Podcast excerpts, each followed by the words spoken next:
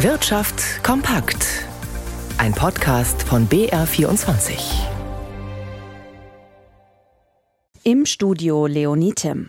Google hat einen Rückschlag vor Gericht erlitten. Das Bundeskartellamt möchte Informationen des amerikanischen Tech-Riesen an Konkurrenten weitergeben.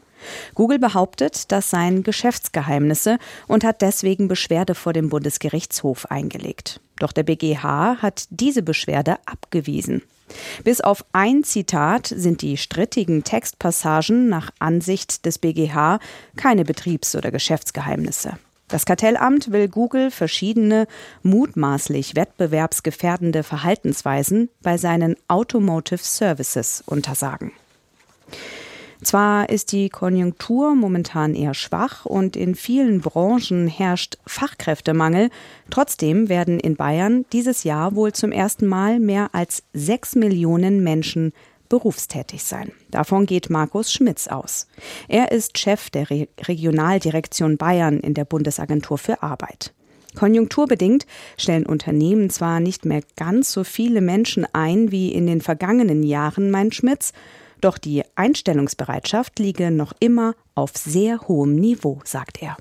Wir werden in 2024 die historische 6 Millionen Marke erstmals knacken. Ursächlich sind aber nicht sagen die inländischen Bürgerinnen und Bürger, die das Wachstum befördern. Das wird insbesondere die Zuwanderung sein.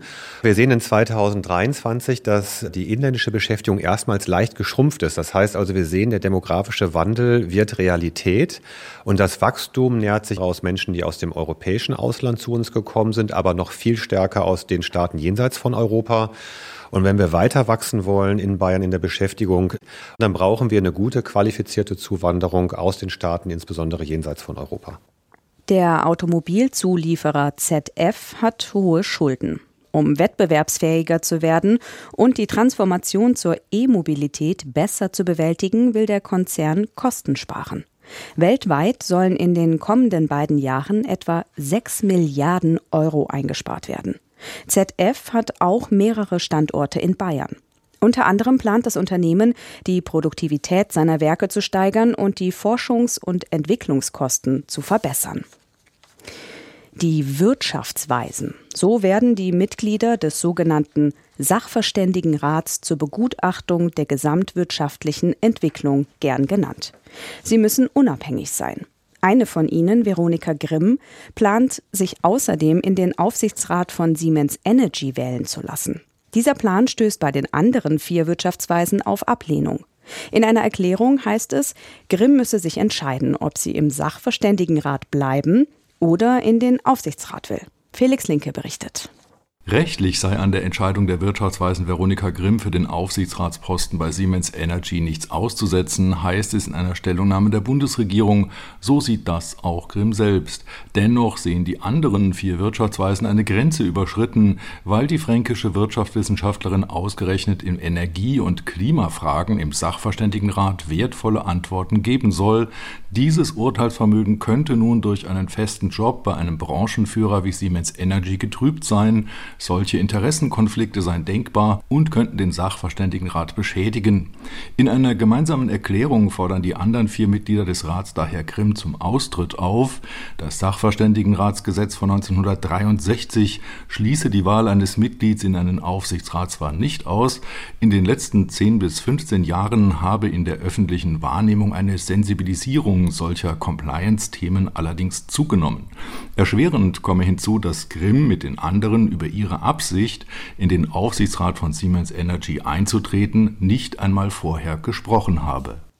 Die Bundesregierung hat heute ihren Jahreswirtschaftsbericht vorgelegt. Beschäftigt das auch die Börse? Christian Sachsinger in unserem BR24 Börsenstudio?